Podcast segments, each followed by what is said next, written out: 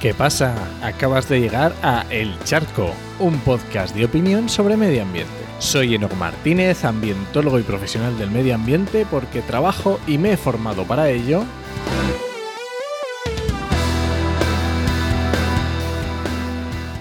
Y hoy voy a opinar sobre que todos los políticos son iguales. ¿Qué me estás contando, Enoch? ¿Te ha vuelto loco? Espera, espera, que, que me explico. Vamos a ver.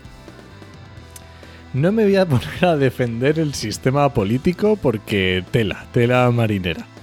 Eh, igual que no defiendo el capitalismo, aunque a veces no lo parezca. Pero es el sistema de decisiones actual. El sistema político que tenemos el actual es, es el que hay. Nos guste o no, nos guste menos. Que igual intentas desmontarlo desde fuera o desde dentro. Pues oye, suerte con ello que la vas a necesitar. Pero vamos a ver. Eh, siendo la realidad actual, que tenemos y, viendo cómo afecta al medio ambiente, pues vamos a ver un poco estas políticas ambientales. Porque a lo mejor resulta que no todos los políticos son iguales. Y si propagamos esa visión simplista, tal vez algún día nos arrepintamos cuando notemos en nuestras propias carnes las diferencias entre unos y otros. Y como siempre es más fácil ver la paja en el ojo ajeno que la viga en el nuestro, vamos a fijarnos en Estados Unidos, que es muy sencillo y muy facilito. Entonces, vamos a ver cuáles fueron las políticas que llevó a cabo Trump en los años que estuvo en la presidencia.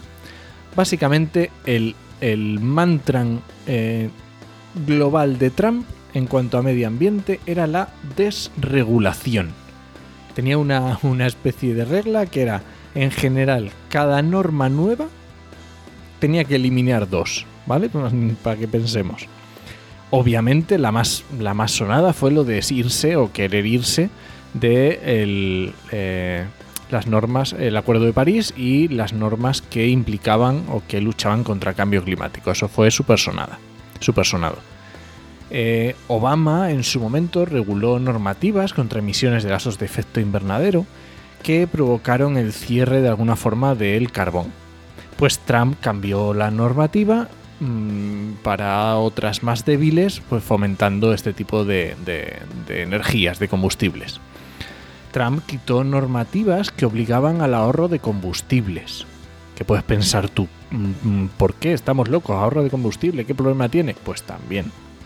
También eh, fomentó la producción de combustibles fósiles en terrenos públicos.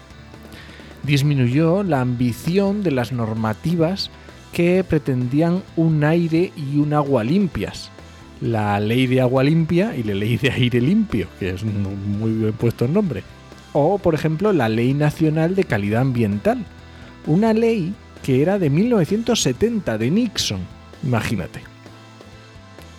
También Trump siguió con esa desregulación ambiental y de eliminar burocracia, no sé si esto te suena de algo, esto de eliminar burocracia, eliminar burocracia para construir más infraestructuras y más grandes sin importar tanto los impactos ambientales.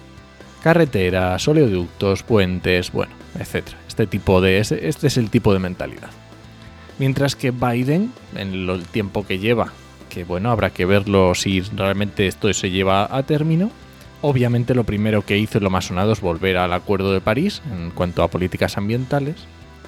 Y luego también ha hecho una reducción de los subsidios para el sector del petróleo y de otros combustibles fósiles. Eh, se pausan las nuevas concesiones para la explotación petrolera y de gas en tierras y aguas federales y planea la protección del 30% de las tierras y áreas marítimas antes del año 2030. Incluso ya ha anunciado reducir las emisiones de carbono, como no ha dicho cómo, pero lo ha anunciado, hasta en un 52% por debajo de, de los niveles de 2005 para el año 2030. Bueno, parece que hay diferencia, ¿no? Así que, ¿cuál es la conclusión? Pues yo creo que básicamente es que no. No todos los políticos son iguales. Porque aunque pueda parecer que todos tienen sus problemas, que los tienen, por supuesto, las consecuencias a medio y largo plazo pueden ser nefastas. Así que, si te importa la protección del medio ambiente, por favor, no digas que todos los políticos son iguales. Y bueno, este ha sido mi charco político de esta semana. Recuerda que este podcast pertenece a Podcastidae, la red de podcast de ciencia, medio ambiente y naturaleza. Y lo puedes encontrar en enochmm.es barra el charco. Y si alguien te pregunta, no lo dudes, te lo dijo en HMM. ¡Nos escuchamos!